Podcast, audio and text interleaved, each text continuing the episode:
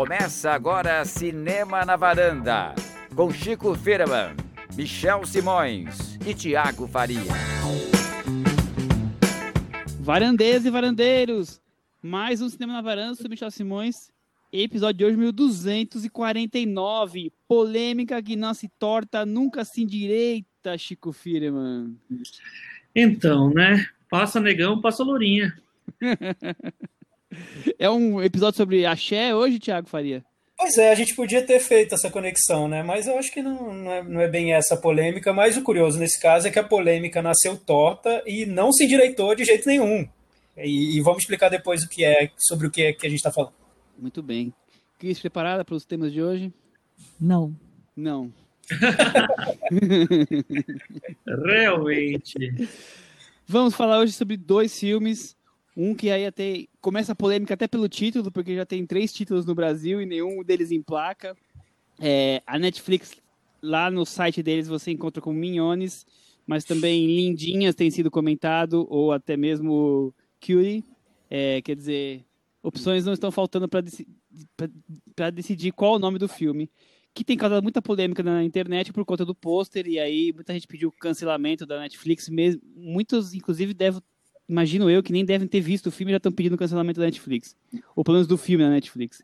E vamos falar sobre o filme que tem Caetano Veloso, um depoimento sobre a prisão dele há 50 anos atrás, que passou agora em Veneza, um documentário, Narciso em Férias, que está lá na Globoplay. É isso? Vamos, vamos começar com o filme da Netflix? Vamos lá. Então, o filme de muita polêmica, que essa semana pediram até o cancelamento, Twitter bombou, dirigido pela diretora franco-senegalesa, hum, eu não sei falar o nome dela, hein? Eu acho Maimu... que é Maimuna Ducuré. É, Maimuna Ducuré deve ser. Tem 35 anos, é o filme de estreia dela, o primeiro longa-metragem, mas antes ela tinha feito um curta que ela ganhou o César de melhor curta em 2017, chamado Mamã, e também ganhou prêmios em Sundance e Toronto com esse curta. E esse filme de estreia, ela ganhou o prêmio de direção em Sundance na mostra World Cinema Dramatic, que é a mostra principal de cinema de filmes não americanos. E também competiu numa mostra de filmes infantis, infanto-juvenis em Berlim, chamada Generation, de Generation Caplus, eu não lembro qual delas, tem mais de uma. É a Generation, é. Generation, muito bem. É, não sei se alguém conhecia já o curto anterior dela, ou se já partimos para a sinopse. Eu não conhecia, não tinha visto ainda não. É, nem, nem tinha, nem vi. Nem, eu também, na verdade. Né? Não tinha visto ainda, nem, nem agora vi ainda. Vou procurar até. Bom, a sinopse é a seguinte: o choque com os valores tradicionais familiares surge forte quando uma jovem muçulmana senegalesa, que cresce em um bairro pobre de Paris, tenta se aproximar de um grupo de garotas que formam um grupo de dança chamado Mindin, é, Lindinhas, Minhones, Curies, como vocês quiserem chamar. Tiago Faria, o que, que, você achou aí do filme, da polêmica? Eu, eu acho boa a sua sinopse, porque ajuda a contextualizar a polêmica. A gente está falando tanto sobre a polêmica, né? Então vamos a ela. Eu acho, sinceramente, meu ponto de vista, que a Netflix foi muito bem intencionada em relação a esse filme, porque, como a gente vem falando aqui no podcast, em vários episódios, a Netflix segue uma linha de seleção de conteúdo para tentar até formar uma que seria um cardápio de temas sempre priorizando a diversidade, um, um viés até mais feminista, colocando as minorias em evidência, e isso ajuda no tanto na, no, no conteúdo em si, porque você tem ali um, um panorama bem rico né, de, de narrativas, de, de pontos de vista, mas também no marketing da, da Netflix. É um, é um casamento entre as coisas. Então, eu acho que o olheiro da Netflix, que foi para o Festival de Sundance, viu esse filme, o Lindinhas, que ganhou o prêmio de direção, e foi lá no chefe dele e disse: chefe, encontrei um filme que você vai adorar, porque é um filme contra a hipersexualização de crianças. Ele traz isso bem claro ali no, no, na mensagem que ele passa. O final do filme é uma lição explícita sobre isso, sobre como é perigoso, como é terrível você hipersexualizar as crianças. Então, é um tema forte, atual, que vai interessar ao espectador na Netflix, aos pais, e também a toda essa discussão sobre diversidade. Ainda mais um filme sobre uma garota muçulmana na França, você tem ali ainda um, um, várias camadas de, de discussão sobre minoria. Só que aí a Netflix foi lançar esse filme e preparou um pôster. O primeiro pôster dele, que foi, foi lançado no final de agosto, é um pôster complicado, porque parece. Eu só fui ver agora esse pôster. Eu já, já tinha conhecido o filme pelo pôster seguinte, que é bem mais tranquilo. Mostra as garotinhas numa, numa rua, carregando umas bolsas de, de loja, enfim, umas bolsas coloridas. Esse primeiro cartaz parece um cartaz do Showgirls. Então tem as garotinhas de 11 anos de idade fazendo poses bem insinuantes e num clima showgirl. né, a roupa. É, e, e, é um tom azulado, tipo um pole dance, enfim, é um bem provocativo, né? Esse pôster que provocou a polêmica, porque ninguém tinha visto o filme ainda, o filme só estreou essa semana na Netflix. É, quem viu em Sundance estava tentando alertar que o filme não era nada daquilo, não estava hipersexualizando ninguém. Só que a polêmica foi criada pedindo para cancelar a Netflix. A Netflix já mudou os pôsteres. Eu não vi esse pôster que, que esse pôster mais é, provocativo no, no, no streaming. Eu só vi procurando na internet. E pronto. Aí chegamos num ponto hoje, quando a gente está gravando esse podcast na segunda-feira, que a ministra Damares, da, das Mulheres, Direitos Humanos, tá, disse que vai fazer de tudo para proibir esse filme da Netflix. Esse filme não pode ficar lá, tem que ser vetado, tem que tirar da plataforma, porque é um filme do demônio. Então, é essa polêmica, resumindo. Chico, você tem algo a acrescentar na polêmica ou o Thiago já resumiu perfeitamente? Não, o, não, o Thiago já, já falou qual era a polêmica, já deu super detalhes do que era a polêmica. Eu acho que a gente tem que entrar no que é a polêmica, né? Eu acho que antes do filme a gente tem que explicar o, é, o que é que significa essa polêmica. Eu acho que é o seguinte, a gente está num momento da nossa história do mundo em que as informações chegam antes da, dos contextos. Então, assim, bastou um, um pôster é, equivocado, talvez, na Netflix, para causar essa, essa celeuma toda, assim provavelmente se as pessoas assistirem um filme e virem o que é que é, o conteúdo que o filme traz, a mensagem que o filme traz, como o Thiago ressaltou, é, metade ou mais delas vai desistir dessa, desse cancelamento da Netflix. Então eu acho que a gente vive uma época de polêmicas vazias, assim, de polêmicas que na verdade não existem, porque elas são é, simplesmente uma, um, uma falta de, de aprofundamento. As pessoas agora leem legenda de foto e leem uma, uma sinopse e acham que já, já sabem do conteúdo inteiro, já podem dar opinião. É, então a gente tem esse, esse problema hoje em dia que a gente tem que lidar, né? Todo mundo quer dar opinião sobre coisas que, enfim, não se sabe.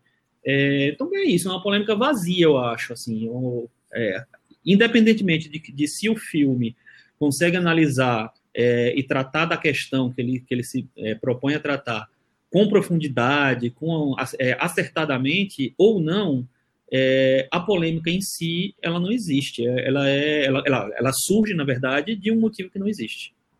É mais um daqueles casos que você já quer queimar o livro só pelo ter visto a capa, né? Quer dizer, não sabe nem o que tem dentro e já está determinando que aquilo é um absurdo, uma coisa completamente fora do, dos bons costumes, que fere a todo mundo e com isso não serve, né? E, e o filme, pelo contrário, é, prega coisas diferentes, né?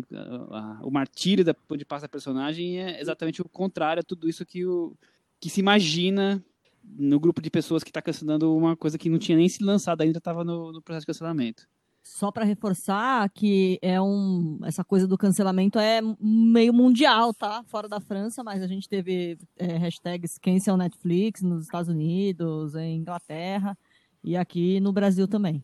É, não, muito bem lembrado, porque é, a gente não deixou claro, é importante a gente falar, porque eu até brinquei que a Tamás ficou sabendo agora, porque a coisa vem de fora, inclusive. Isso, não é só fruto da polarização que vivemos neste país, também é uma é. coisa que, enfim... Tá é, Cris, só, é só a internet em inglês mesmo. Me ajuda aqui. Me ajuda, Cris. É, na França teve polêmica, você sabe? Porque eu acho que os franceses estão bem estão numa outra é, página. Então, é, é, é, isso que eu falei. É, não, não na França, mas o problema foi nos Estados Unidos. Eu vi um pouco de algumas coisas de Inglaterra no, no mercado internacional do filme, vamos dizer assim. Só para ficar claro que não foi só Brasil. Porque a gente falou da Damares aqui, né? Não, não tem só a ver com essa polarização Brasil. É, e aqui no Brasil ela foi, ela foi num nível ali presidencial, né? Porque o Eduardo Bolsonaro, filho do presidente, fez um tweet dizendo que é um absurdo sexualizar uma criança de 11 anos, enfim, até viralizou é, esse tweet.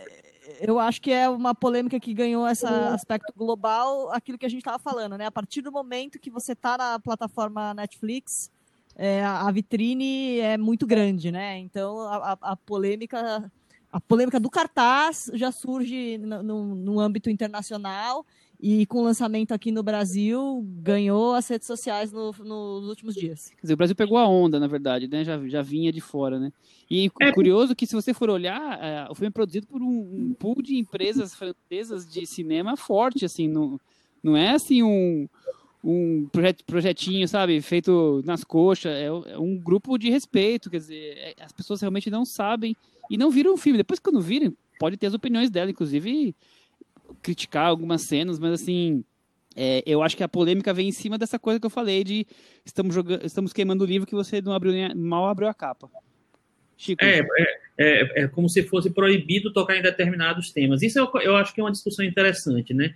É tipo assim, é, obviamente, quem é, quem é a favor de sexualizar crianças? Ninguém, é, pelo menos abertamente, ninguém seria.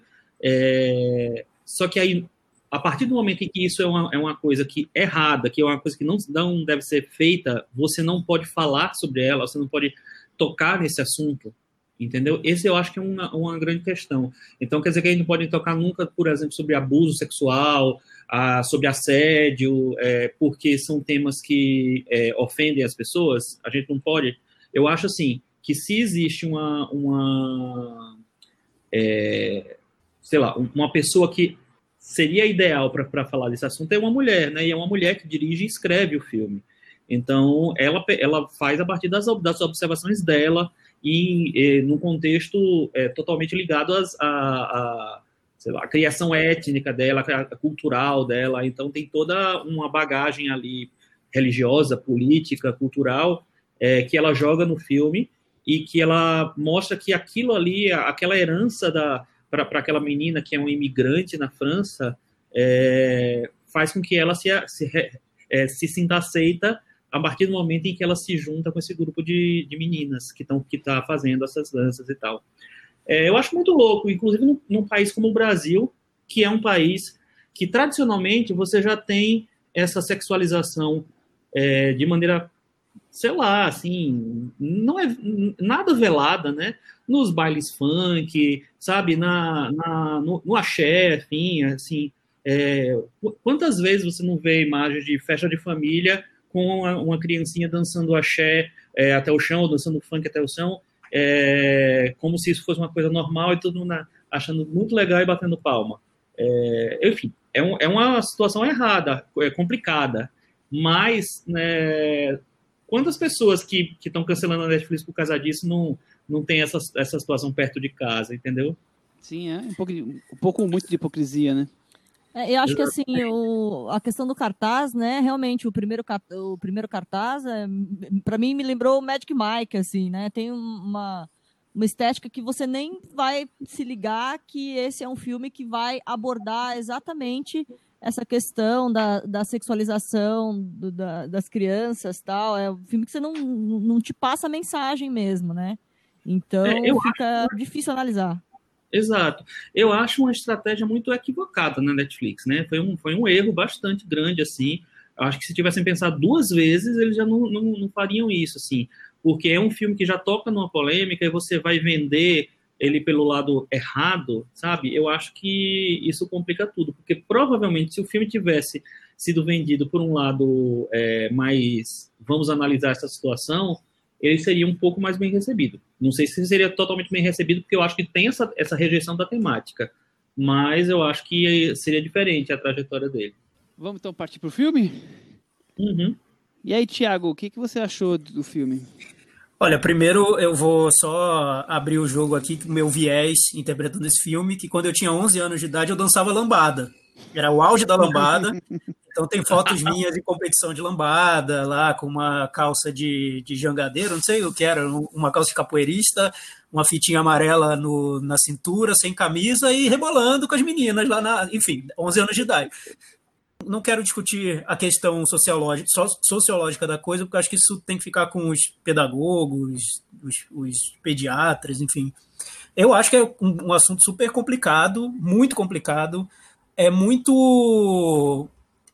é quase pantanoso mesmo você falar sobre isso, porque enfim, é, as crianças, quando, quando usam uma válvula de escape, principalmente nessa idade, mais jovens, eu, eu acredito que não tenha, na, na maior parte dos casos, nenhuma maldade, né?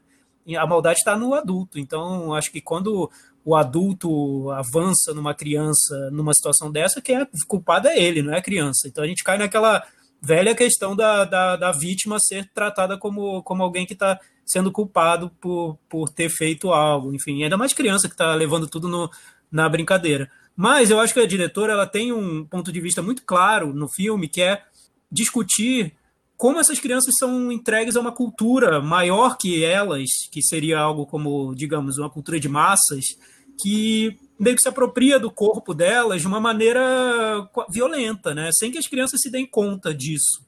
Então acho que tem uma discussão interessante no filme a partir desse, desse viés do, da criança sendo usada por uma cultura que está é, tá maior que elas e que elas nem conseguem compreender ainda. Enfim. É, bom, acho que a gente pode contextualizar também que o filme é uma garota de 11 anos em que em casa a mãe e a família está passando por uma situação difícil porque o, o pai está arrumando uma segunda esposa dentro de uma religião que permite isso, então tem todo um já uma situação complicada ali e a menina recém-chegada no bairro, está ali tentando se adequar socialmente e acaba encontrando nesse grupo de dança uma possibilidade de, fazer amizades e ela acha que ali é tudo, pelo menos na ingenuidade dela, que ali é tudo normal, que aquilo é uma coisa saudável, ela está fazendo amizade e escapando da realidade da casa dela que está meio pesada. Chico, então é isso hipersexualização de adolescentes, como se fosse um grupo de Spice Girls francesas, jovenzinhas. Tem toda essa questão social e, e da, da, cultura muçulmana carregada. O que, que, você achou do filme? Então, eu acho que eu, eu acho muito legal uma, uma diretora é, em seu filme de estreia é, resolver tocar nesse tema. O prêmio em Sundance de direção não foi à toa, né? Assim, ela, ela, ela analisa um tema que é super complicado, super complexo, tem muitas nuances ali, tem muitos vieses, né? É, socia sociológicos, né? É, e sei lá, ligados à cultura mesmo. É, e eu acho que é, é, é, é, muito natural realmente que tenha esse, esse apelo é, esse, esse tipo de música, esse tipo de dança, esse, esse tipo de apelo para essas jovens tão, tão enfim, as, essas pessoas estão em, uma fase tão de formação, né? É, e eu acho que isso não é uma coisa que acontece só lá na França com, com as coisas que ela dançam, ou aqui no Brasil, ou nos Estados Unidos com os, o, o rap, o hip hop que, que também tem que traz essa, essa hipersexualização muito muito cedo. É, eu acho que tem esse interesse natural, é a coisa que está acontecendo, que está aparecendo na mídia, que está, sabe, sendo divulgada e tal. Então, a criança se interessar por isso, a criança se interessa por o que está acontecendo, pelas coisas que estão aí. Então, eu acho que o, é, o retrato que a, que a Maimuna faz é um retrato de qualquer adolescente, assim, ou pré-adolescente, vamos dizer, porque você tem 11 anos, né? É, e eu acho que ela faz com cuidado, ela tenta contextualizar. Eu não acho que ela consegue se aprofundar tanto nessa, nessa discussão. É, por exemplo, a, resolução do filme, a última cena, eu acho que ela, é, o estalo que dá na personagem principal é muito simples, não tem muito, não tem, uma, não tem um contexto ali que leva para aquilo, eu acho, sabe? Pelo menos não, o filme não, não, constrói isso significativamente para mim. É, então eu acho que é mais interessante que ela toque no tema do que o que ela me oferece em relação ao tema. Eu acho que talvez seja um pouco até superficial o que ela consegue para mim. É, eu li uma entrevista, ou mais de uma, mas uma entrevista mais longa dela na Time, em que ela diz que tanto o curta quanto esse longa tem muito das experiências que ela viveu. Não estou dizendo que é exatamente idêntico, tá? Mas assim, essa coisa de ser uma jovem de origem africana, mais francesa, que mora numa casa, que o pai tem um segundo casamento, essa coisa toda da religião e de se e de viver num bairro pobre. Então ela está falando de assuntos que ela domina, assim, ela viveu aquilo e ela quer colocar. Inclusive numa das eu peguei uma frase que ela deixa no, no na Time que é este filme tenta mostrar que nossos filhos deveriam ter tempo para ser crianças e nós como adultos, devemos proteger sua inocência e mantê-los inocentes o máximo possível. Então ela está ali já, aqui nessa frase, bem deixando claro onde ela quer chegar no filme. Eu acho que o filme talvez exagere no, no, no, na quantidade de cenas da hipersexualização, da, das danças. Eu acho que o filme poderia ter poderia ter buscado. Já estava claro, já, já tinha entendido isso. Por outro lado, eu acho legal como a, ela consegue trazer esse personagem para dentro da necessidade de pertencimento, de autoafirmação social, sabe? Mesmo que isso indique que ela vá é, extrapolar os limites, é, como é que eu vou dizer, do, das regras sociais e vai sempre é, buscar o que para ela é mais importante, que é essa pertencimento desse novo grupo e que para isso ela possa quebrar algumas regras que sejam o correto, o que ela aprendeu de, de casa, sabe? Então eu acho como o filme consegue colocar esse contexto muito bem. É, é o que mais me chama atenção. Você quer falar alguma coisa, Thiago? É, eu, eu, concordo tanto com você, Michel, quanto com o Chico. Eu acho que eu acho que é um filme que tem um, uma meta ali no tema que é muito clara desde o início. É como se ela quisesse provar um ponto que já está na cabeça dela lá, no, lá na, na construção da premissa do filme. Que é isso que, que ela disse na entrevista, né? As crianças têm que brincar, é, você não pode roubar a inocência da criança e, e tudo. O, o, que eu, o que eu, é, eu acho que sempre eu acho um pouco entediante esses filmes que têm uma mensagem já pronta e, e, que faz e tenta passar essa mensagem de uma maneira muito simples, né? Como se não estivesse tratando de um tema muito complexo. Então, eu, eu, termino de ver o filme, eu entendo a mensagem, concordo, claro, né? Quem não concorda que é, que é terrível hipersexualizar uma garota de 11 anos, óbvio, todo mundo concorda. Só que ele deixa muita ponta solta, porque é um tema tão rico, né, que poderia trazer tantas discussões. É, eu vou só buscar um caminho que, que o filme não toma e que eu acho interessante. Vamos supor que as garotas dancem Beyoncé. Elas estão fazendo danças super, super é, grotescas, porque o filme quer deixar claro que, tá, que, é, que é algo errado, mas a Beyoncé, por, por tabela, ela não está fazendo nada errado. E quando essas garotas crescerem um pouquinho, a Beyoncé pode virar símbolo de emancipação, de feminismo, de força feminina. Então, acho que assim, o filme quer tanto provar o ponto que ele simplifica toda a questão. Ele deixa a questão toda limpa, assim, não, não tem mais o que discutir, né? É aquilo, é, acabou. Então, tá, tá certo. Eu acho que as, as garotas do filme são todas levando aquilo numa inocência total eu não, não, consigo ver assim. Claro, eu acho as danças são problemáticas, até porque o filme insiste, ele pesa a mão nas danças para mostrar que elas são problemáticas. E são problemáticas. Mas eu acho que o mais problemático ali é como adulto ver essas danças, não é as garotas na inocência dançando. É, eu, eu, eu, concordo com você nesse aspecto. Eu acho assim que, que ela apresenta a situação e ela fica é, na apresentação. Ela, ela não, não, não se aprofunda para nenhum lado porque eu acho assim, é, uma, uma, além da, da, questão do pertencimento, que eu acho que o Michel colocou super bem, é, eu acho que tem uma questão social ali. Para aquelas meninas que são pobres, né? É, é, a protagonista é negra, tem uma outra negra, mas, as, mas, mas, tem duas meninas brancas que também são de origem muçulmana e tal. É, e elas são pobres. O que une ali elas é que, é que elas são pobres. É, para elas, ganhar um concurso de dança, que é a, a, o que elas querem fazer no filme, é uma questão de, também de ascensão, de elas vir, sabe? Tem, então, tem uma, uma, uma, história do culto à fama ali, do culto à riqueza, sabe? De, de querer é, vida tal, que era uma coisa que poderia ter sido explorada no filme com muito mais é, aprofund... sei lá, com muito mais aprofundamento, que eu acho que passa totalmente por cima, vira uma coisa muito assim é, crianças inocentes que não, não sabem onde elas estão se é, querendo chegar. É, que eu acho que, que tem isso também. Só que eu acho que tem aspectos que passam. Esse, esse aspecto, para mim, é um aspecto muito forte. assim. Muitas vezes você vê é, histórias de, de jovens no Brasil, nos Estados Unidos, enfim, que elas buscam justamente isso para poder é, mudar de vida, sair de uma situação de miséria, de pobreza, sabe, de é, poucas, pouca, enfim, de vida limitada. Então eu acho que tem muita coisa que ela não, não entra, muita polêmica que ela não entra. E tem também a coisa da, das redes sociais, né, e a pressão que elas causam nas pessoas, né? É, Exatamente. Ainda mais nos jovens, né? No, o quanto os jovens podem ser influenciados pela necessidade de de ocupar seu espaço nas redes sociais, de conseguir as suas curtidas, a sua quantidade de seguidores, quer dizer, é, e o filme coloca isso, talvez, pelo menos do meu ponto de vista, é, no momento mais frágil daquela casa, né? Então a, a personagem fica cada vez mais livre e para sofrer essas pressões, porque a casa está num momento, a mãe principalmente, não está conseguindo prestar atenção em tudo à sua volta, porque está vivendo o seu próprio dilema, digamos assim.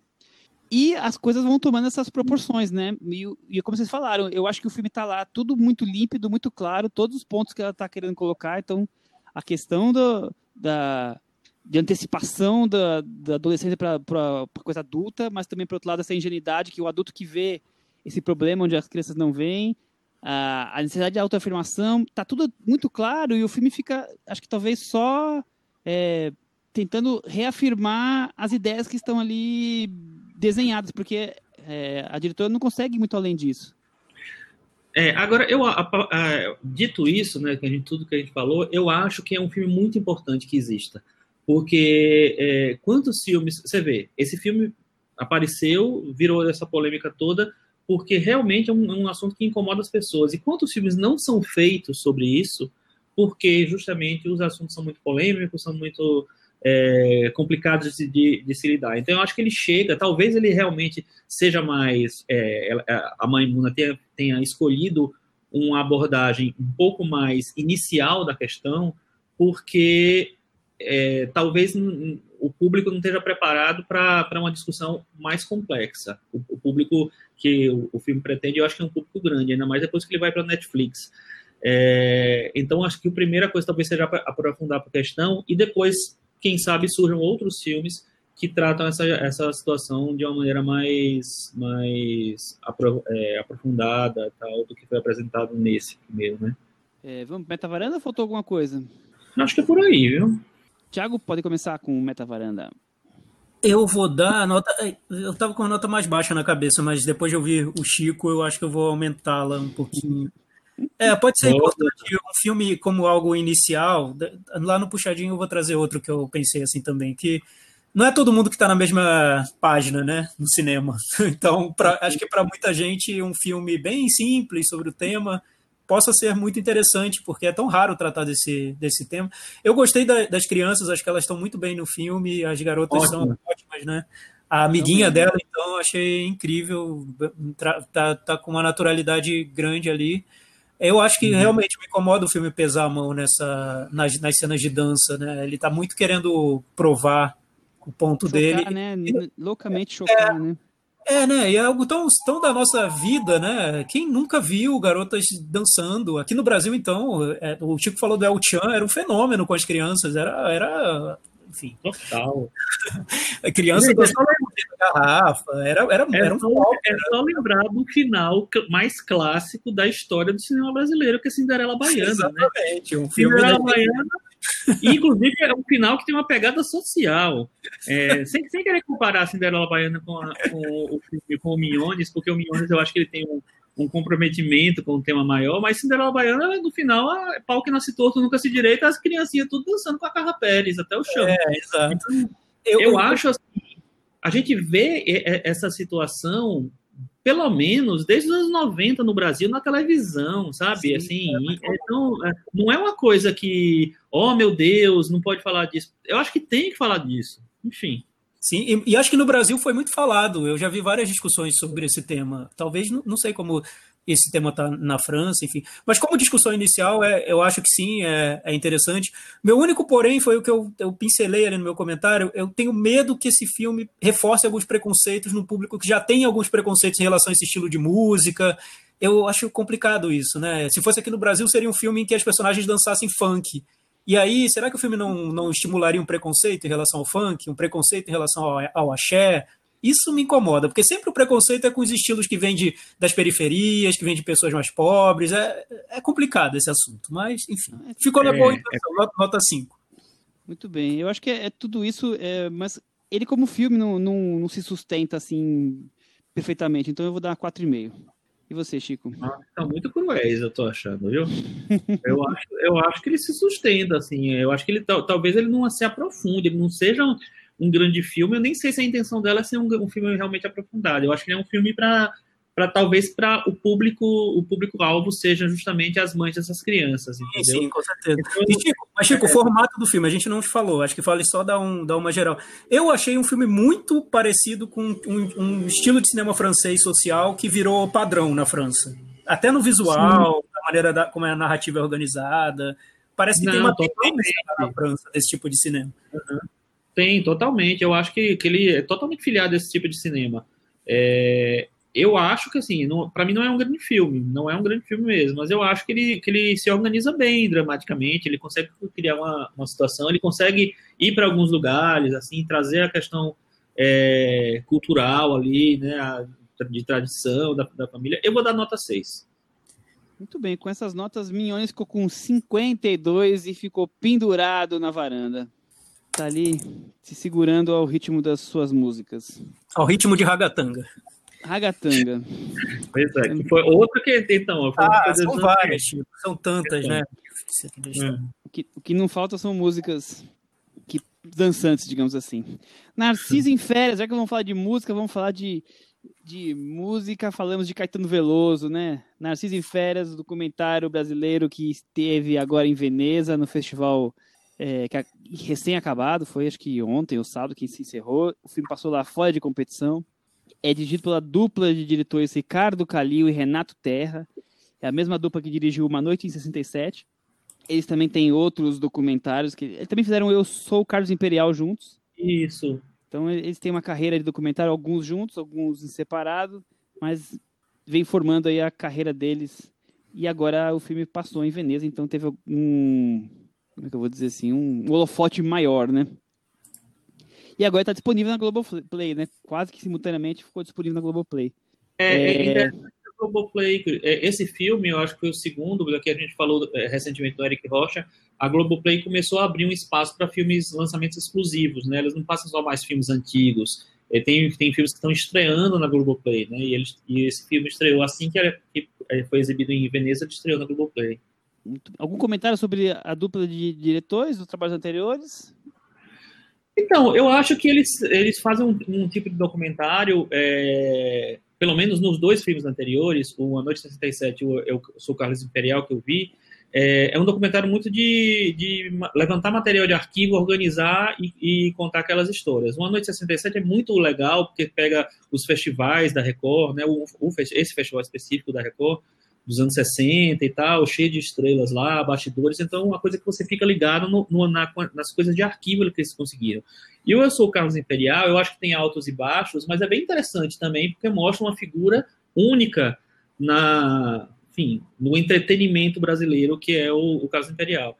É, o Narciso em Férias, eu acho que ele vai para um outro lado, porque ele é aquele tipo de documentário confessional, centrado no personagem, com pouca intervenção é, de imagens ou de coisa fora, né? É, é, é bem, é, bem, diferente, né? Outra pegada. É. 50 é, anos depois de sua prisão, Caetano Veloso relembra e reflete sobre o tempo que passou preso. Tiago Faria. Pois é, Caetano, né? Acho que é a primeira vez que a gente fala sobre ele aqui no, no podcast. Eu admiro muito a trajetória dele. A gente falou já sobre algum sobre o Caetano em algum outro momento, Michel? Não, não né? lembro, não lembro. Não lembro. Então, eu acho que ele, para mim, é, o, é um nome dos mais importantes, tanto na cultura brasileira, na música, na arte, quanto na própria discussão sobre a sociedade brasileira, o que é o país em que a gente vive. Né? O Caetano sempre participou dessa discussão, sempre esteve presente.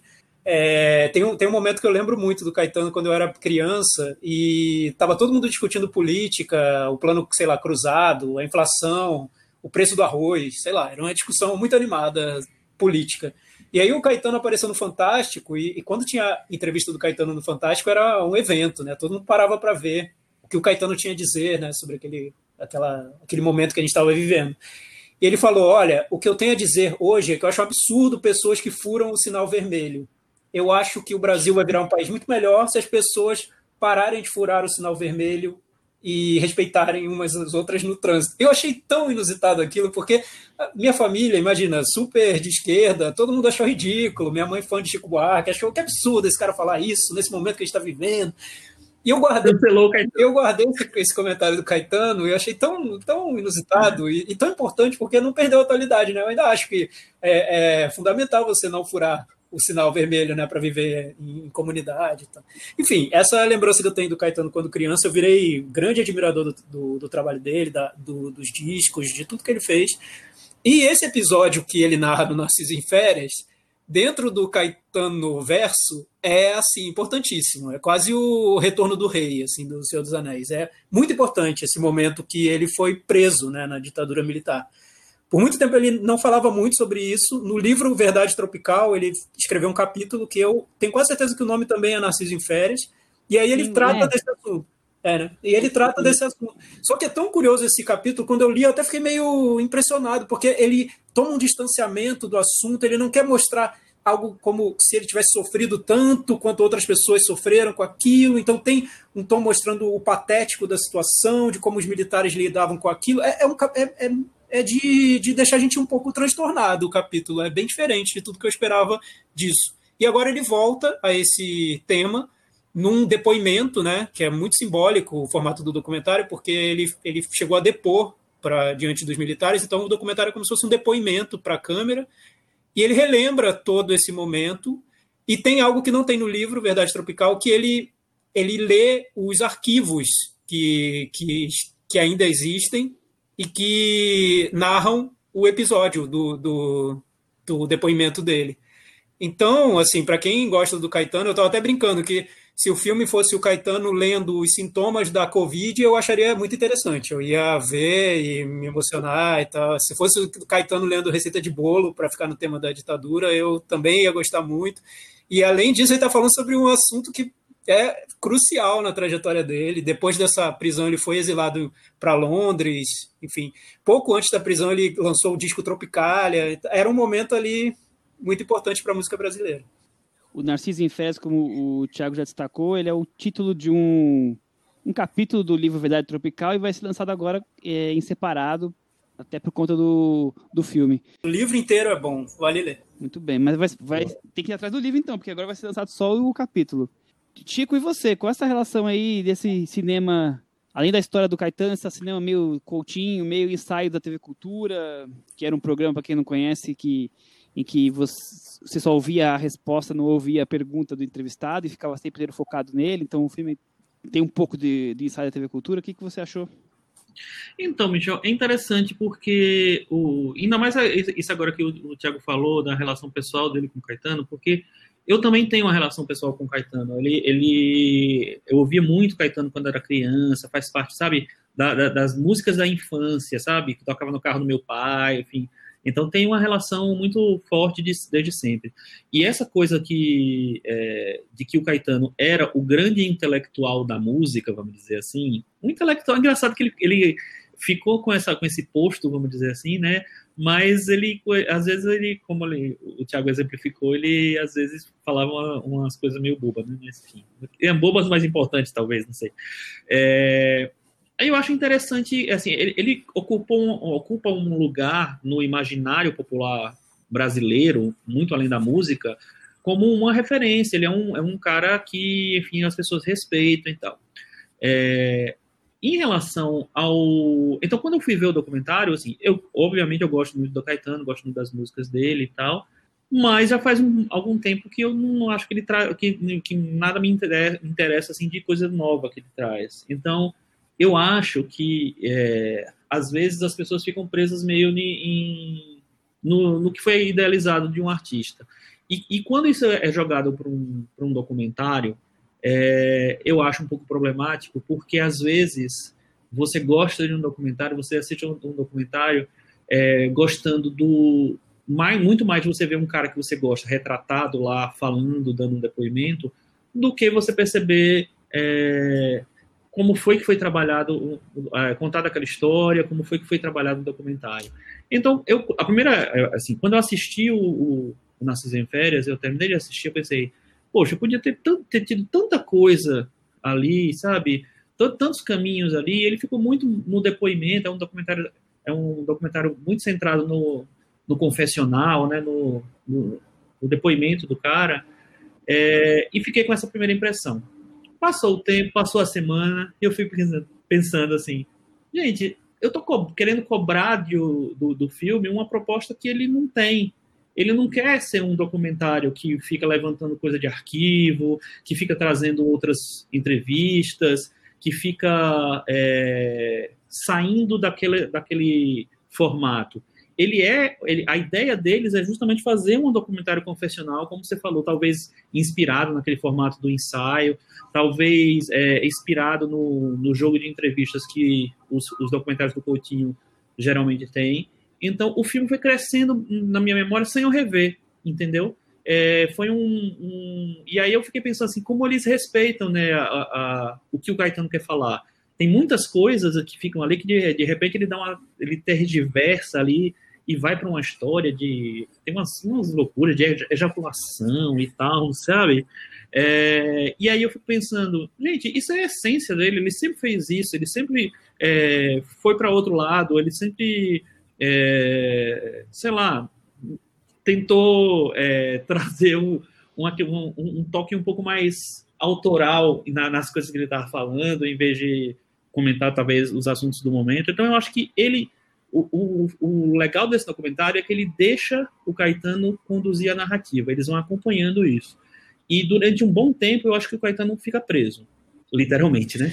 Depois eu acho que ele vai se soltando, ele vai se soltando, liberando umas coisas e o filme vai ficando mais interessante. E eu acho que ele termina muito interessante, muito mesmo interessante, com ele lendo ah, os relatórios da, é, dos depoimentos dele e tal, os comentários do, do que era.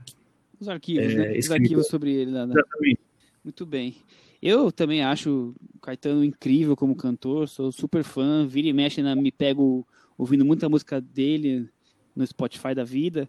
É, por outro lado, eu acho que ele se colocou, ou talvez a mídia o colocou como um intelectual que, que ele muitas vezes é perguntado por todos os assuntos e ele é, tem opinião e nem sempre tem uma opinião que está tão embasada assim, né? Então, com isso, enquanto, enquanto muita gente é não só fã da música, mas das opiniões dele, tem gente que acha ele bem, sei lá, intrometido porque quer dar opinião de tudo umas pessoas pedem essa opinião, né? Eu acho curioso que tem algumas pessoas, e o Caetano tem inclusive esse, essa, esse ponto positivo de ter, ser uma das pessoas que conseguiu se firmar aí ao longo de 50, 60 anos como uma pessoa que as pessoas querem ouvir, né? É, seja qual for a ah. opinião dele. Então eu posso até não achar tão boas opiniões em uma, aqui ou ali, discordar, mas ele é uma pessoa que gosta de ser ouvida. E acho que são poucas pessoas no Brasil que, que as pessoas querem saber qual é a opinião. Eu acho isso positivo. Sobre o filme, eu acho que ele queria muito ser esse retrato íntimo. Então, o Caetano, ele podia muito bem estar ali falando sobre. É, o foco dele nem é, nem é falar sobre a parte é, política, a discussão, por que ele foi preso, por que não foi preso. Ao longo do filme isso vai aparecer, mas ele está muito mais preocupado nessa coisa íntima. Como é que foi para ele a relação com, a, com esses quase dois meses preso, né? Então ele está ali contando do jornal que ele sentou em cima, que ele relia, do, da mantinha verde, é, quer dizer, são as memórias, são, quer dizer, depois de 50 anos, o que, que ficou de, de, lembrança, além do, do, trauma desse período, né, sem saber o que está acontecendo, com todos os temores e tudo mais.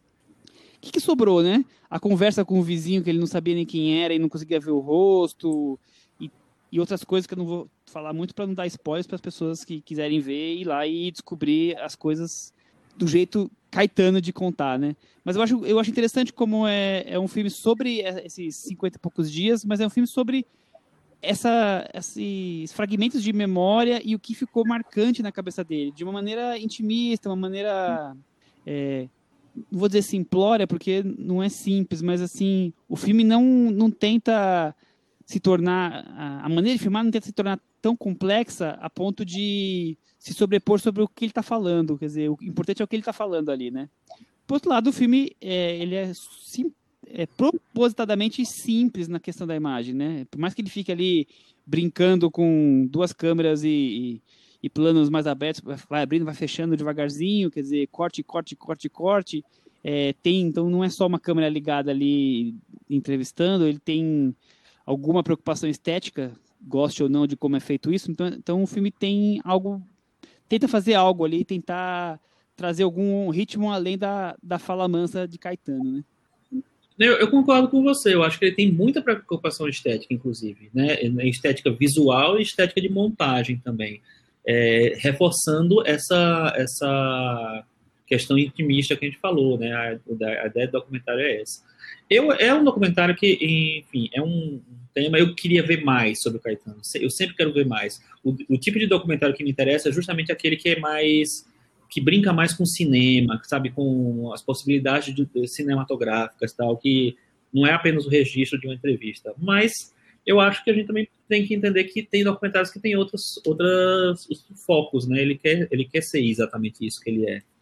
Eu concordo com o Chico. Eu acho que a limitação do documentário é o formato que ele optou por ser, por, por existir. E, e é isso. Não, é, é, não, é difícil cobrar mais, mas por outro lado, não é mais também. Né? Eu, eu acho que é, é simples mesmo, como eles quiseram fazer. O que é interessante é que eles tomaram esse caminho quase coutiniano, como vocês falaram, referencial ao Eduardo Coutinho só que esse, esse, essas lembranças do Caetano em relação a esse episódio, elas são bem construídas, né? Porque elas estão lá no livro, elas são um capítulo do livro. E para quem lê o livro é interessante porque está quase tudo lá, né? Já você nota que o Caetano está tá quase encenando um livro que ele escreveu e tem momentos bem que parecem bem espontâneos que os diretores conseguem tirar ali um algo uma emoção mais genuína principalmente quando eles pedem para o Caetano cantar alguma música ou rever algum arquivo ali da ditadura. Tem momentos ali de digressões do Caetano que ele se emociona e o filme faz questão de mostrar. Esse eu acho até um ponto fraco do filme. Acho que ele pesa um pouco a mão no para querer mostrar o sentimental, né? Para quê? A história já é tão forte, já é tão interessante. Enfim, e é, e é construída, né? Sobre esse lado que o, que o Michel apontou do Caetano intrometido, eu, eu vejo, sempre vi assim e sempre achei eh, muito interessante. Eu, eu sempre quero ouvir o que o Caetano tem a falar sobre tudo, né? Ele parou de, de ser assim. Antes ele era mais assim. Ele falava muito mais do que ele fala hoje, né? Então quando ele a gente tem a chance de ouvir o Caetano falando algo, eu eu vejo assim, eu sempre paro para ouvir.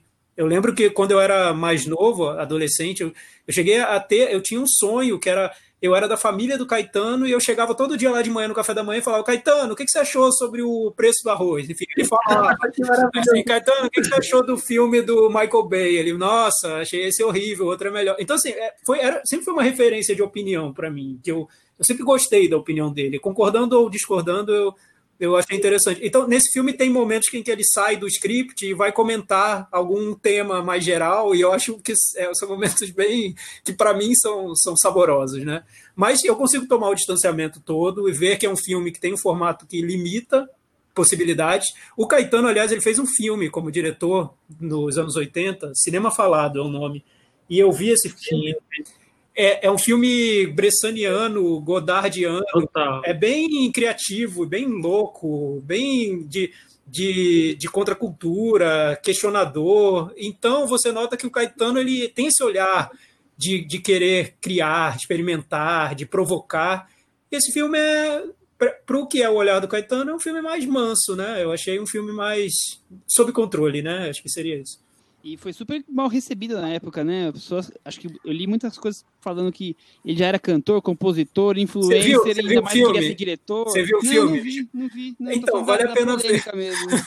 vale a pena ver, porque eu, eu, imagino ele sendo super criticado, porque parece muito Bressani e parece muito Godard, o Godard dos anos 80, lembra muito. Então é isso, é isso trazendo para o cinema brasileiro. E, mas eu acho que só teve muito preconceito por ter sido feito pelo Caetano, né? Era um cara que, pô, como pode um músico e tá lá fazendo filme, volta lá para o seu lugar, volta para o seu cercadinho para fazer o que você sabe. Mas eu gostei quando eu vi, achei interessante sim. Muito bem, Chico. Eu acho que é isso. O, o, foi um filme que eu acho que ele, com, com o tempo, ele foi ficando no lugar que ele deveria na minha memória, assim. É um filme que cresceu apesar de não ter revisto, eu vi, vi só uma vez na semana passada. Então eu acho que o a gente, enfim, a gente não tem que entender nada, mas eu pelo menos eu entendo isso, assim, o, é, a proposta do filme é um pouco mais mais íntima. Isso limita realmente é, várias possibilidades, mas eu acho que ele consegue entregar um, um material é, honesto. É, eu, eu acho que é, é o íntimo é, é legal, né? Talvez é, eu vou no, no que o Thiago falou. é, talvez ele dê uma exageradinha no, no, dramático em alguns pontos, já que o, o, o, Caetano está ali, de alguma forma, encenando o que ele já contou no, no livro, né? Que ele está assim, revivendo uma coisa que ele nunca mais lembrou disso, ficou uma pedra em cima daquele assunto, né? Ele está ali se expressando, é, vivendo as emoções, ensinando um pouco, normal, é, é, é justo mas talvez ali tenha um pouco de, de exagero. Mas o, o que eu gosto é o contrário, é do íntimo, é quando ele vem falar do, da importância do, do que foi o corte do cabelo para ele naquele momento, sabe? Essas pequenas coisas, ou do espelho, coisas que são minúsculas, é, para a gente é trivial e num momento de liberdade cerceada ali, é, é, toma uma dimensão muito diferente. Para mim, o filme é mais rico nesses pequenos detalhes mesmo. Só o que me impressionou, já, já vou dar até minha nota do, do Meta Varanda, mas só o que me impressionou é que eu achei o tom do documentário muito mais solene do que o que eu imaginava no livro, lendo o livro. Talvez porque, o, o pelo passar do tempo, o, o Caetano ficou mais velho e hoje ele vê o mundo de uma maneira diferente da que ele via quando escreveu o livro. E também pelo momento que a gente está vivendo, né? É um momento que é difícil você tratar desse tema de outra maneira, que não seja solene, porque a gente está num momento de retomada dessas, dessas ideias autoritárias, de ditaduras, do culto à ditadura. Então, o Caetano só tinha esse caminho mesmo, fazer um, um filme com esse tom um pouco mais pesado. Não, não, não tem como falar de outra maneira. E, e Tiago, você acha que ele vem reviver esse filme e esse tema agora é, por pura coincidência? Ou muito ligado ao que está acontecendo? Eu acho que nada na história dele é coincidência, viu? Mas, assim, é, é, não, não tem coincidência nenhuma, até porque ele está nas entrevistas você nota que ele sente um incômodo muito grande com a situação toda que a gente vive. O filme mostra isso, é, é um retrato do, do momento, né? Você assiste ao filme e pensa, depois da, de assistir, você pensa, poxa, a que ponto chegamos, né? A gente agora está no momento que a gente está cultuando esse, essas ideias autoritárias, que absurdo, né? Enfim. É, então acho que o filme casa com o momento que a gente está vivendo, foi proposital, imagino, né? E também como um registro de um, de um de vida, né? Um episódio tão importante da vida dele é, merece um registro. Eu acho, assim, como alguém que admira a trajetória dele, esse, esse é um momento que merecia um documentário. Você quer dar a sua nota? Você falou que você ia, já ia. Ah, sim. Eu vou, dar, eu vou dar nota 6 é, inspirado naquele Caetano que fez o filme lá dos anos 80. Eu acho que eu, é esse Caetano que me agrada mais. e você, Chico? Eu dou nota 6 também. Eu vou dar nota 6 também. Com isso, Narciso em férias ficou com 60 da metavaranda e ele ficou aqui, ó, de pezinho. Se segurou. Já que o filme passou em Veneza, vamos aproveitar e fazer uma curtinha sobre o Festival de Veneza que acabou recentemente. É, lembrando que o vencedor foi o filme Nomadland. americano Nomadland. Nomadland, da Close Out, que a gente já falou sobre ela no, no episódio sobre Domando o Destino, que é o nome do filme em português, né? É The Rider, isso. Então ele já vem aí, vou querer saber do Chico se ele vem como com chances do Oscar, mas é, outros destaques acho que são interessantes. Quem, quem acompanha já deve saber quem são os vencedores. O filme do Kurosawa ganhou o prêmio, Michel Franco, teve para todos os gostos, digamos assim. O Lave Mas acho que ganhou o prêmio de direção na Mostra Horizontes, que é a paralela, né? Sim, ganhou o prêmio de direção no, Horizonte. Mas eu acho que vale citar que os filmes que foram mais elogiados pela crítica, é, quase todos foram premiados. Então, além do filme da Closal, o filme é, do Kurosawa, o filme do Cornel Mundrock, Mundrukzo, que ganhou melhor atriz. O filme chama Pieces of a Woman. O filme do Michel Franco, Ame ou Odeio, também foi bem elogiado, o, Nuevo Orden, Nueva Orden. E o único que não foi premiado foi o filme do, do italiano Gianfranco Rossi, com o Noturno. Então esses foram os que foram mais elogiados pela crítica e só o, o documentário de Gianfranco Rossi que não, que não foi premiado. Ele que já ganhou tanto Berlim quanto Veneza no passado. Chico, e aí? Fortalecidas as chances de, de closar para o Oscar. Vanessa Kirby, que ganhou o prêmio de atriz, e Frances McDormand são duas já contenders para o Oscar de melhor atriz. O que você tem a dizer aí com é, de Veneza? O, o Nomadland já estava sendo tratado como um dos, dos favoritos para o Oscar, né? É, ele, o Mank do, da Netflix e mais alguns outros, assim, estavam lá nos, no, como os, os nomes principais, os títulos principais. Assim, com esse prêmio em Veneza, eu acho que se fortalece a candidatura deles, é, dele. É, a, a, gente lembra que nos últimos três anos o vencedor de Veneza foi indicado ao Oscar de melhor filme e um deles ganhou, que foi A Forma da Água, os outros foram Roma e Coringa. Então, com certeza eles saem de lá, eu acho que ele sai, sai bem fortalecido. É uma loucura esse ano aquela coisa, né? Ele não, não tem muita regra, é que nem a Covid, não tem regra. Pode pegar qualquer um. É, mas o, eu acho que as chances da, da, da Frances McDormand em atriz ela, elas são boas, porque é uma atriz respeitadíssima, já tem dois Oscars, eu acho que ela seria uma atriz que talvez pudesse ganhar um terceiro. É, uma das grandes concorrentes dela caiu muito no, é, por causa do, da recepção fria no esse ano, que foi, foi o, a Kate Winslet no filme Ammonite, que ela é, ela e a Saoirse Ronan um romance no filme, é o filme do Francis Lee, ele não foi muito bem de crítica, né? Ele foi considerado meio frio mesmo, mas eu acho que elas mantêm é, a chance de, de, de, indicação, só que não, não sei se com, agora com chance de vitória por causa da recepção. E a Vanessa Kirby, que você falou, assim, ela foi elogiadíssima, ela ganhou o prêmio de melhor atriz, ela foi elogiadíssima pelo filme. É, foi uma surpresa que ninguém nem esperava que tivesse um filme de, do, do Cornell. O Cornell fez o, o Deus Branco né, e o Lua de Júpiter, o que eu não gosto nenhum do, dos dois, eu espero gostar desse. E é o primeiro filme dele, eu acho que em inglês, porque o, ele é uma produção, co-produção, né? Hungria, Canadá, e ele é falado em inglês. E a Vanessa Kirby, eu acho que ela tem uma chance muito grande de indicação porque o filme foi comprado pela Netflix.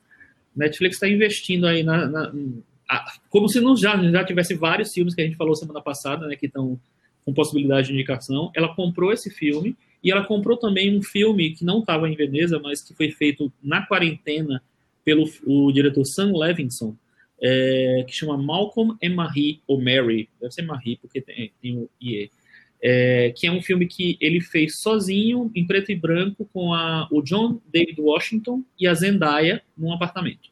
Então, ele, ele, é, a Netflix pagou 30 milhões de dólares por esse filme.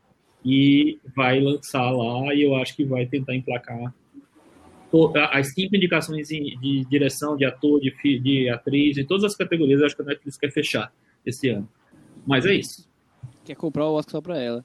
Mas né? vai ser uma festa no próximo ano de filme feito em apartamento, hein, Cris? Pois é, né?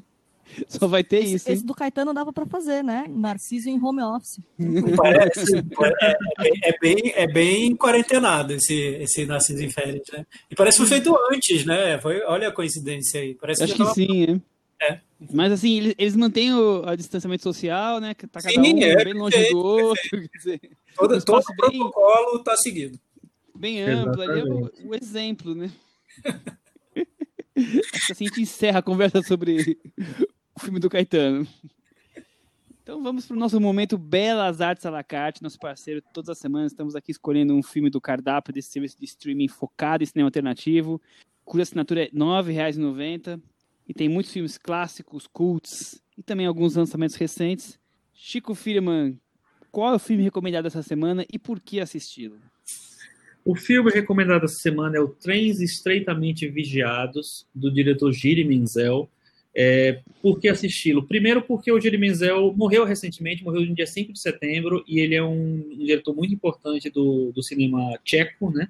Ele, nasce, ele enfim, atuou basicamente quando a, a, a República Tcheca e a Eslováquia eram um país inteiro, que era a Tchecoslováquia, e ele foi um dos grandes nomes do, da novela vague tcheca, que é uma das, no, da, das novelas vagues mais fortes do, do cinema, né? De onde saiu, saíram nomes como a Vera Stilová e o próprio Gene Menzel e o Milos Forman, por exemplo. Forman, né? é, e esse filme, ele é o primeiro longa-metragem do Gene Menzel, é, ele o primeiro ele tinha dois, dois é, episódios em longas anteriores mas ele não dirigiu tinha dirigido um longa inteiro e ele conta a história de um de um jovem que vai assumir o seu posto, né, num como é que eu posso chamar aquilo ali, uma um negócio de trem. De, uma estação, de, trem, trem. estação de trem numa cidade pequenininha, né? Exatamente. O pai dele já é, já teve esse posto, já se, se aposentou. Inclusive as pessoas têm inveja dele porque ele se aposentou com 48 anos. E aí ele vai assumir meio que herdando a família. É muito interessante é, a apresentação desse personagem, porque ele tá, enquanto ele está se arrumando, a mãe está arrumando ele para ir assumir o, o, o, Posto Novo, ele vai contando um pouco da história da família dele e ele vai desconstruindo muito, porque é, ele conta de uma maneira meio ingênua, mas completamente sarcástica, né? O, o Jeremy é completamente sarcástico em falar quem era o bisavô, quem era o avô, que era um hipnólogo, né? Que que tentou hipnotizar os nazistas é, e, e, não conseguiu, enfim. É, e, fala, e fala também do pai que se aposentou cedo e tal. Então, ele começa com muito bom humor, que é uma, é uma característica muito forte da novela tcheca. Até mais, eu acho, do que a, a, a, francesa, porque os filmes tinham muito essa coisa da anarquia muito forte. É, e eu acho que essa, esse filme é uma porta aberta assim, para esse cinema tcheco, porque os outros filmes são um pouco mais complexos, mais doidinhos, e esse ele é um pouquinho mais tranquilo de acompanhar, vamos dizer assim. Mas é um filme muito legal, que tem uma, sabe, uma, maneira muito é, curiosa de, de mostrar como o, o, o protagonista vê o mundo, é, enxerga o mundo e lida com, a, com as coisas mais simples, inclusive com o amor. E você, Thiago? É, isso é o que o Chico falou, é exatamente isso. Eu diria que é uma novela vaga ainda mais com, com ternura, né? É mais simples até, é, é, fácil ver, ainda hoje. Eu acho que não, não provocaria tão, tanto estranhamento. Seria muito bem aceito hoje pelo público. É, é, é engraçado, é, é, tem uma ironia ali, mostrando esse. É, o, o, a aventura do homem ultra comum, né, o, que, que passaria despercebido, e, e como, como são, são desejos e, e enfim, histórias que, que têm um interesse ali mais a, a, afetuoso, mas que está sempre dentro de muita simplicidade, dentro de uma vida muito comum. E acho que o filme mostra isso muito bem. Quando eu vi pela primeira vez, me incomodou um pouco, ele, ele me pareceu um pouco esquemático, assim, muito com as peças todas no, nos devidos lugares, né? inclusive o final. Revendo, eu, eu, eu gostei mais, eu entendo a, a, proposta do filme, eu acho que é, era como, como ele queria ser ter sido construído mesmo. Não vai esperando a novela vague mais experimental, que não é. E, mas claro, tem, tem seu charme. É curioso como a gente cria na cabeça às vezes, é, mesmo sem elementos para isso, uma ideia, né? E depois muitas vezes essa ela se desconstrói. Trens estreitamente vigiados. Eu devia esse título, eu imaginava que era um thriller sabe? Um thriller dos anos 60, guerra. de guerra. Imaginava que ia ter cenas de, sei lá, empolgantes, meio Missão Impossível. falava, o que, que deve ser isso, né? E vou lá e dou de cara com uma comédia dramático-política de guerra, digamos assim, cheia de ingenuidade e sensibilidade do, desse personagem de 17, 18 anos que tá ali querendo perder a virgindade enquanto vive naquela estação de trem quase inóspita, mas tão animada sexualmente, digamos assim, né? Só se fala nisso. É. E, e ele tá ali com aquele relacionamento, aquele flerte com a menina, mas ele é todo sem jeito, todo tímido. E o filme tem muito disso, seria quase esse calma fade desse menino aí desabrochando, mas ao mesmo tempo tem tudo que vocês falaram, né? Tem é, desde o passado familiar dele até as coisas que estão ali em volta na, dos nazistas, a, o, os alemães e o, os, os chefes dele, como uma, essa, tem essa relação, esse desgaste, os planos e a, a, a vizinhança. Então é um filme, sim, muito simples é, esteticamente, está muito longe da, da novela francesa nesse ponto, mas, ao outro lado, essa ternura, essa leveza está ali muito, muito forte, né? É, e tem uma cena que eu achei lindíssima, que é aquela cena da, do quase beijo no trem, né? Digamos assim. Ah, tem algumas. É, achei aquela coisa mais linda, no começo do filme ainda. Então, ali já, já tava totalmente conquistado depois daquela cena. Né? O que viesse já, já era lucro, sabe? Então, super recomendo também trens estreitamente vigiados. Olha aí o Michel, para quem não percebeu, fã do Truffaut, né? Falando. Acabou de falar aqui agora. Porque essa cena eu achei muito Truffaut, achei uma homenagem quase. Super, super trufou mesmo. É, esse cinema dos anos 60 francês, né? Muito. Sim. Vamos então partir pro puxadinho da varanda. Chico Firman, você tem para nos dizer algo para comentar? Conte pra gente. Michel, eu tô muito viciado em festivais online. Eu tô Hum. muito viciado, eu vejo muito eu tô, eu tô vendo pelo menos uns três filmes por dia, vou dormir três horas da manhã, tá um negócio horrível, sabe? Minha vida só tá virando isso e tal, então eu acordo, trabalho e vou, e vou fazer, ver filme. Ou seja, Vou mandar desligar a internet na sua casa, então. Vou ou seja, não mudou nada. Não, e hoje, hoje, hoje eu tava assistindo um filme, ele acabou, a, a internet caiu, quando ele, ele acabou, acabou o filme, a internet caiu, acredita? Então, Tava combinado, né? na verdade, fiquei muito feliz. É, é o seguinte, eu, eu tenho acompanhado dois festivais que vão, eles vão até o dia 20, né, até domingo, então dá para vocês, é, para quem está ouvindo, assistir alguns filmes interessantes.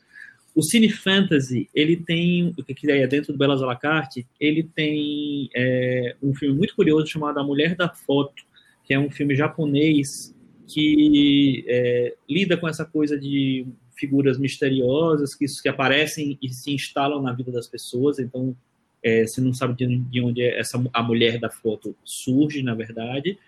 Mas aí depois ele faz uma reflexão grande sobre justamente essa coisa da essa cultura do, do da selfie, do, da, da, das fotos, da, da hiper exibição e tal. E é, é, muito curioso, porque ele faz isso de uma maneira super sutil, muito, sabe, é, diferente do que a gente costuma ver quando esse assunto é tratado.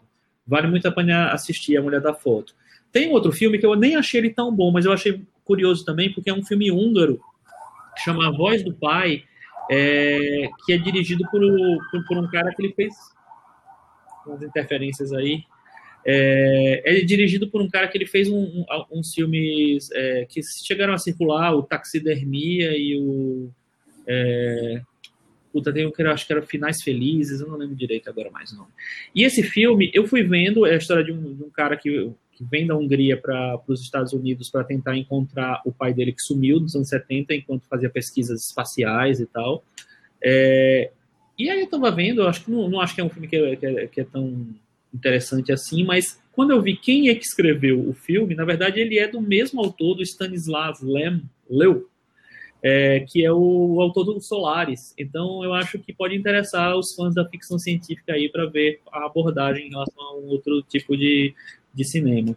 É, tem um filme que já saiu, infelizmente, mas assim, quem tiver a chance de ver esse filme é muito legal. É o filme do Mali chamado Nogoshi, é, que é o filme que eu acho que o Brasil precisava fazer no cinema comercial do nosso país, que é aproveitar a nossa riquíssima tradução, tradição cultural, mitológica, lendária, religiosa, é, de religiões de matizes africanas e etc., de, de, de matizes indígenas também, é, que é justamente o que o, que o Noguchi faz. Ele pega várias tradições, várias mitologias, ele conta uma história de aventura, de fantasia, mas incorporando tudo isso e ainda falando sobre escravidão e sobre colonização da África é, pelos europeus. Então é um filme muito interessante assim e é um cinema de é, popular, vamos dizer assim. E eu tô vendo também o Inédit, é grande minha recomendação hoje, desculpa. É, eu tô vendo o Inédit, que é o festival de documentários musicais que também começou agora e tem alguns filmes que já saíram, mas tem uns filmes muito interessantes que ainda estão. É, a gente falou agora do quando falou do, do Caetano, do programa Ensaio, da, da, que tinha na cultura. Eu acho que o ensaio vem de antes até da Tupi, né? Não sei direito. É, tem um documentário chamado Porfírio do Amaral, A Verdade sobre o Samba, que é sobre um, esse sambista, o Porfírio do, do Amaral, é, que é um, um, cara que meio que se perdeu na nossa história, ninguém sabe muito dele, e ele levanta várias coisas muito interessantes da história desse cara, que, te, que deu uma entrevista para o ensaio que nunca foi ao ar. E aí eles meio que explicam por que, que isso aconteceu. É, é, bem interessante esse documentário. E tem um que eu assisti hoje, que ele também é, ele vai, ele passa, vai parar, passar de parado durante uns dias, mas ele passa nos três dias finais, né, nos, na sexta, sábado domingo, que chama Ibiza, The Silent Movie, que é um filme do Julian Temple, que é um diretor de muitos videoclipes, de muitos e muitos é, é, artistas diferentes, e fez vários documentários também. E esse é um documentário sobre Ibiza. Quando eu vi a, a, a o título, eu pensei, nossa, deve ser uma coisa chatíssima, de gente balada, enfim, gente dançando, aquelas coisas meio irritantes. Gente que fala top, sabe? Mas é, eu assistindo ao filme, eu vi que ele, ele reconstrói a história de, da ilha de Ibiza, né, na, no Mediterrâneo, que é uma ilha espanhola, é, e, e, trata de milhões de temas dentro, dentro disso. Assim, fala, é, eu não sabia que Cristóvão Colombo é, nasceu em Ibiza, então tem, tem Fenícios, tem Cristóvão Colombo, tem a Segunda Guerra, como é que Ibiza passou por isso, e como ela se tornou o que ela é hoje. E ele, ele faz essa transição de uma maneira muito sarcástica, muito irônica, é, mostrando que como todos esses, esses essas milênios de história, é, esses séculos, na verdade, né, de história, foram meio que botados no liquidificador, liquidificador para chegar no, no que Ibiza é hoje. Tiago, e você? Você tem alguma coisa para puxadinho? Olha, depois, do, depois das recomendações do Chico, acho que a gente precisa de uma nova pandemia para para desfrutar assistir, assistir, tudo todos esses filmes. Enfim, eu vou eu vou dar uma não é uma recomendação, não é uma de recomendação, é uma divagação breve sobre um filme que está todo mundo vendo esse fim de semana, que estreou na Netflix, chamado O Dilema das Redes. É um documentário que a Netflix já colocou lá na página inicial, então acho que as pessoas se hipnotizam e clicam e vêm. Então todo mundo viu. Eu vi hoje nas redes sociais que todo mundo tinha visto esse filme. Em resumo, é um filme sobre como as redes sociais e as grandes corporações que cuidam delas são coisa do demônio. É tudo muito ruim. E, e, o filme tem um ponto, porque na maior parte das vezes são mesmo, né? A gente sabe disso. Então o filme ele trata, desse, ele traz muitos especialistas nesse assunto, principalmente pessoas que trabalharam nessas grandes empresas em cargos altíssimos e se arrependeram e agora querem contar para o mundo que a gente precisa ter uma vida mais saudável, longe das redes sociais. Então, é legal porque o que essas pessoas fazem é revelar bastidores dessas grandes empresas. Voltando lá na nossa discussão sobre o Minhones, o que eu vejo, como eu vejo esse filme? Para quem já conhece o assunto um pouquinho, é, eu acho que é totalmente dispensável, porque é um filme básico sobre esse assunto. Mas, para quem não conhece, por exemplo, para minha mãe, para o meu pai, eu quero muito que eles vejam esse filme, porque tá explicadinho, passo a passo, o que é, o, o, que está por trás desse, dessas redes que a gente usa com tanta naturalidade toda hora, todo dia. Então, é importante a gente saber como funciona, né? Esse lado do filme de mostrar o que acontece lá, como é feito, acho que é importante que as pessoas saibam. E se for por esse filme, tudo bem. O problema maior dele para mim é que ele tem alguns recursos que eu achei mais grotescos no documentário Netflix, nesse formato. Principalmente quando ele dramatiza as situações. Então, ele tem entrevistas com os especialistas e entre uma entrevista e outra tem uma historinha de uma família que está se degradando por causa da rede social. É horroroso. É assim, o pior filme do ano isso. Se pegar só isso, é o pior filme do ano. É muito ruim. Eu não sei como a Netflix tem a coragem de exibir um negócio tão tosco. E, e claro, a gente parte daquele lado, aquela, toda aquela discussão sobre é, hipocrisia ou não, que está tão em alta nas redes sociais, a Netflix tem lá o interesse de queimar o filme de todas essas outras empresas que, afinal, estão disputando a atenção da gente com a própria Netflix. Então, eu acho que para quem não conhece nada do universo, vale a pena ver sim. Para quem conhece um pouquinho, nem, nem veja. Muito bem. Então, tá aí a recomendação de meça bem antes de dar play em O Dilema das Redes. Eu vou só destacar que na sexta-feira começa o Festival de Gramado online, seguindo já o raciocínio do, do Chico de tá com poucos festivais online para assistir, vai ter mais um. E o interessante é que esse vai passar na TV, no canal Brasil. Então, todos os dias, a partir de sexta-feira, às 8 da noite, vão ter dois curtos e depois dois longas. Entre os destaques dos longas-metragens aí, tem o filme novo do Marco Dutra com o Caetano Gotardo, tem o filme novo do Rui Guerra, do Camilo Cavalcante, do Felipe Bragança, então tem alguns nomes bem importantes do cinema atual brasileiro, fora os filmes latinos também. Então, quem quiser ver, todo dia, 8 horas na TV a cabo, no canal Brasil. É... Vamos para aquele momento agora, então, para a gente encerrar? Cantinho do ouvinte. Com Tiago Faria.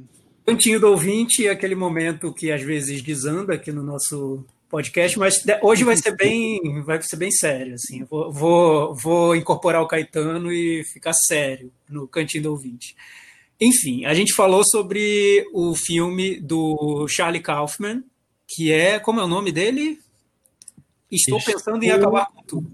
Exatamente. Tá bom. É, e lá no nosso blog, cinemanavaranda.com, os ouvintes deixaram comentários. A maioria não gostou também do filme, acompanhou nossa, nossa interpretação. A Isabela Almeida, ela falou o seguinte, ela disse que vendo o novo filme do Charlie Kaufman, ele me lembrou em muitos aspectos do Mother, do Darren Aronofsky. Olha só, e não é que tem algo ali mesmo? Bem, eu vou. Depois a gente traz isso que eu queria falar exatamente sobre essa semelhança. Porém, o Mother é muito mais divertido e mais debochado, e isso também não significa que ele seja melhor. A Isabela caetaneando aqui total no comentário dela, né? Não sei se ela gostou, se não gostou, talvez não tenha sido uma coisa nem outra. Só acho que o filme do Charlie Kaufman é extremamente calculado e cansativo em vários momentos. O resultado é frio. Para mim, todo filme que você tem que correr para a internet para entendê-lo já não é um bom sinal. É, e aí ela fala do o comentário dela tá, tá muito legal. Ela fala sobre o adaptação e o Quero Seja um Malkovich, que ela considera o, os melhores trabalhos do, do Charlie Kaufman, justamente porque tem diretores ali que sabem domar o que ele está tentando fazer. É, e ele, ela diz que o problema desse filme é a repetição das mesmas questões de toda a sua filmografia, da mesma forma de pensar e filmar sobre tudo. Depois de oito anos, a sensação que fica é que ele está se autoplagiando. E ela termina o comentário perguntando: cadê a Paula Ferraz? Estou com então, saudade. A gente tipo, também. É, é, é, um mother, é um mother do misturado com o Nick Hornby, talvez? Como, como é essa coisa? Você, você sabe que eu li esse comentário né, durante a semana e eu, e eu concordo, concordo com ela, porque realmente tem umas, umas vamos dizer, aliterações né, que o Kaufman faz que vão muito para a lógica do Mother. Eu acho que ele não tem, não é tão ofensivo quanto, quanto o Mother é para mim, mas eu, é um, eu acho que é uma lógica parecida, assim. É, eu, eu acabei, eu acabei achando divertido o comentário dela, porque eu lembrei da sessão do Mother, que eu achei tão engraçada aquela sessão, eu ria tanto do filme, enfim, me lembrei da sessão, foi, foi bom ela ter trazido esse comentário. Mas realmente tem uma casa também, tem várias, tem muito simbolismo no filme, então a casa pode representar um monte de coisa, talvez não coisas bíblicas no caso, mas enfim, não é isso, não é, Michel? É, eu tô, eu não sei se eu concordo muito com vocês, não. Porque é, Modern é um filme tão forte para esquecer que, por mais que eu não tenha sido fã do filme do Charlie Kaufman, eu não consigo comparar os dois, não. Então... Cara, olha legal, só. Eu entendi, eu entendi agora o que vocês estão falando. Você entendeu, né? Tinha, tem uma casa ali, né? Enfim. Agora que você fez essas simbologias, eu consegui captar. Eu não tava, eu tava boiando. Agora eu captei. É, então, o, o, Leonardo, foi, esse comentário dele é muito legal. Eu recomendo que vocês leiam na íntegra. Vou ler só um trecho. Ele foi lá, viu o filme e ele criou uma interpretação na cabeça dele tão interessante. E depois, quando ele foi ler o que o Charlie Kaufman falou sobre o filme, ele teve que quebrar essa interpretação, porque, enfim, não era o que o Charlie Kaufman queria. Só que é boa a interpretação dele. Então, ele falou que ele vê o filme como reflexo de uma geração chamada Millennial, que não encontrou seu espaço no mundo, mesmo tendo talento, e isso é representado pela personagem feminina do filme, ou sendo diligente, representado pelo personagem masculino, cabendo tão somente o retorno ao momento das projeções dos seus sonhos, o que é a escola e a promessa de um futuro brilhante, ainda que extremamente falso, como foi o discurso romântico de John Nash em Uma Mente Brilhante, uma vez que ele era um agressor da mulher. Aí depois ele foi ver a explicação do, do Charlie Kaufman e se decepcionou um pouco. Ele disse que até ouvir o podcast, o filme para ele era uma obra-prima. Depois a gente a gente quebrou tudo e ele diz muito obrigado por nada. Enfim. Mas é, é, é aquilo que eu falei, né? O, o, um David Lynch da vida deixa as coisas em aberto, né? O Charlie Kaufman deixou lá no Wikipedia o que, que é para você entender. E aí, é, aí é chato, né? não é. E tem o livro, né? Então é difícil ele dizer que quis fugir né, daquilo. É, enfim. Sei lá. Mas, assim, a gente tá, tá aqui para interpretar, né? E eu, eu, eu acho que ele deve ficar com a interpretação dele. Tá, tá bem interessante, eu, eu gostei. Eu também acho, eu tô gostando mais do Posso mudar minha nota? Mudar a nota pro filme dele. Tá, tá na, na, pedra já essa nota enfincada, já era. Ah. Michel, temos, temos comentários nas outras redes sociais. No o, Twitter o, tem. Pode falar, Chico. Desculpa, só, só falar aqui, que eu tô vendo que tem um comentário que o, que o Daniel deixou é, que eu termino, a gente terminou não falando das mudanças nas regras do Oscar, né? Ah, que eu não ah, acho sim, verdade, verdade.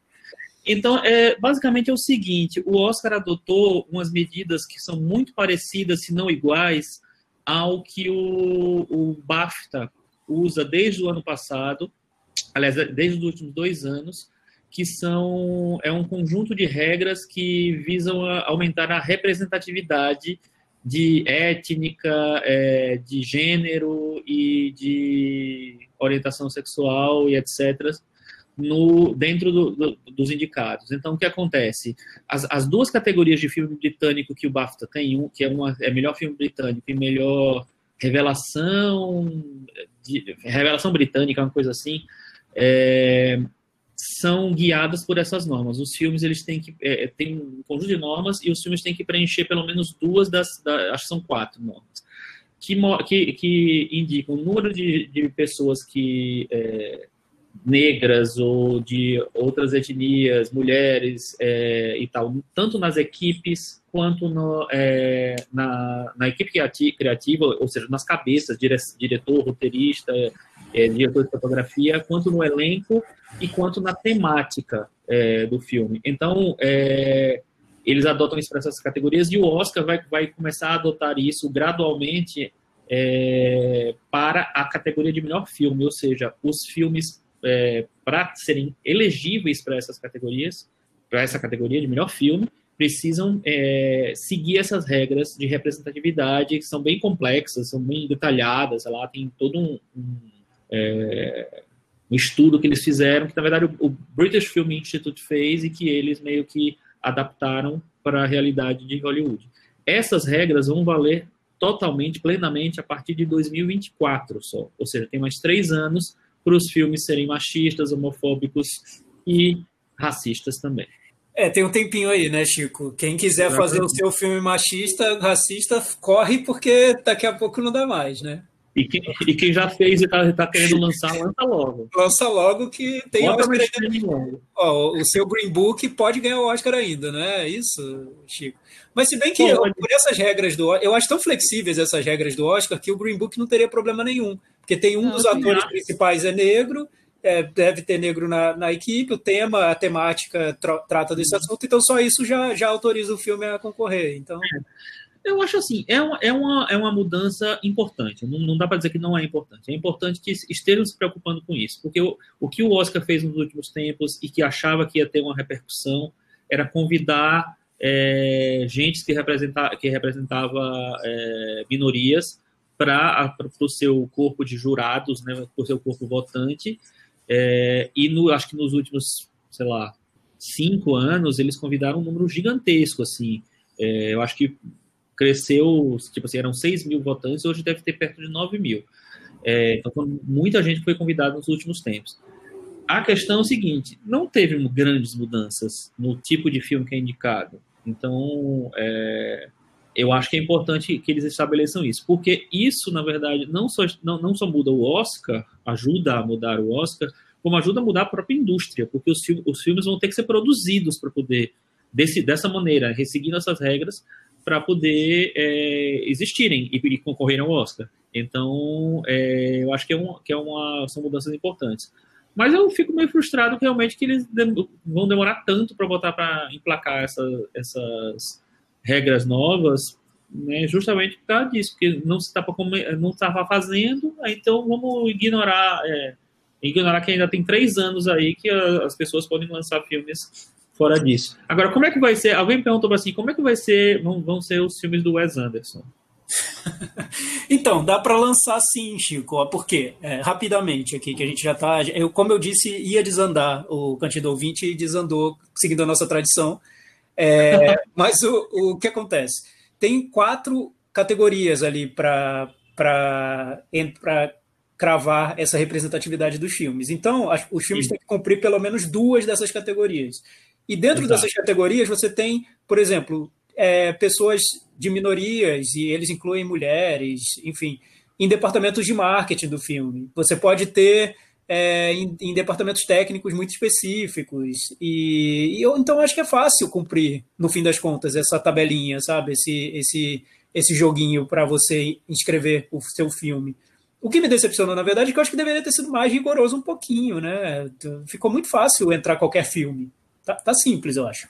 Você acha que tinha que ser tipo assim, tem que ter pelo menos um filme de direito por mulher. Tem que Isso, ter pelo menos exato. um Uma mulher, um negro, e amplia a categoria à vontade, mas bota 10, mas eu acho que devia, porque o importante é aparecer, né? Você colocar lá nos bastidores do filme, cuidando da, da divulgação, do marketing, poxa, sei se muda É, muita coisa. é porque, na verdade tem, tem, tem- também tem a, a- essas, uma- a regra de, de que tem que ter cabeças, tipo assim, o diretor ou o diretor de fotografia ou o roteirista tem que ser negros, ou tem que ser mulheres, ou tem que ser LGBT.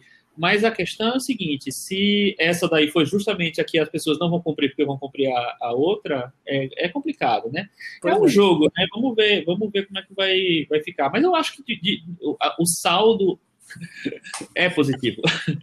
É positivo, é, se- é sempre positivo. Até trazer a discussão né, é positivo, eu acho. Com certeza. Eu acho que é uma tristeza a gente chegar no mundo em 2020 e precisar fazer essas coisas para conseguir ocupar os espaços. Eu, eu fico decepcionado com, com o mundo, com tudo. Mas, Michel, até- como acho que assim? A acabar economia, a economia do cinema não se regula sozinha? A gente tem que ir lá interferir de alguma maneira? Pois, pois é, tá vendo só?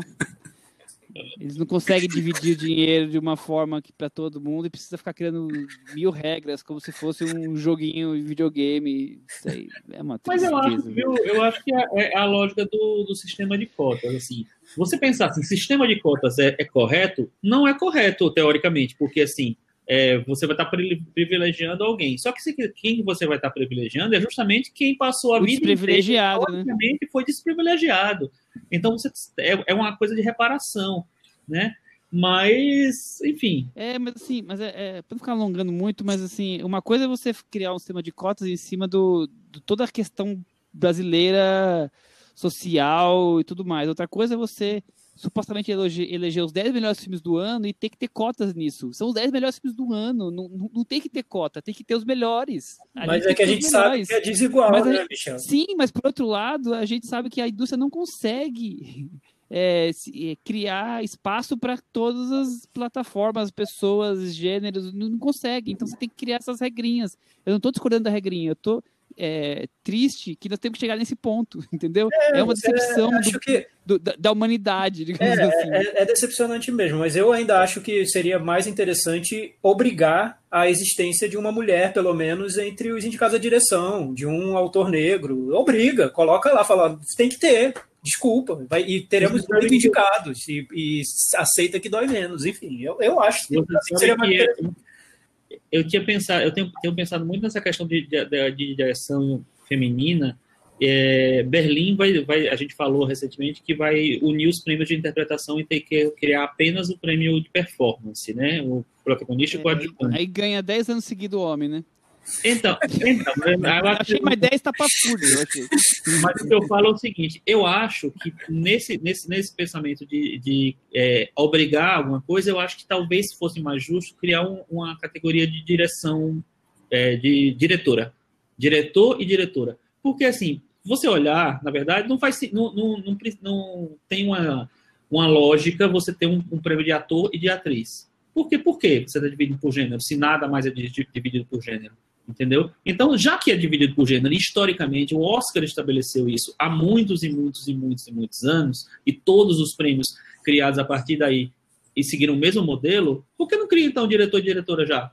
Eu, assim, justo não é, enfim, você não vai ter a, a história de você eleger os melhores filmes exatamente, mas, assim, eleger os melhores filmes também é meio utópico, né, na verdade. Então, eu acho que já tem que botar mesmo, melhor diretora.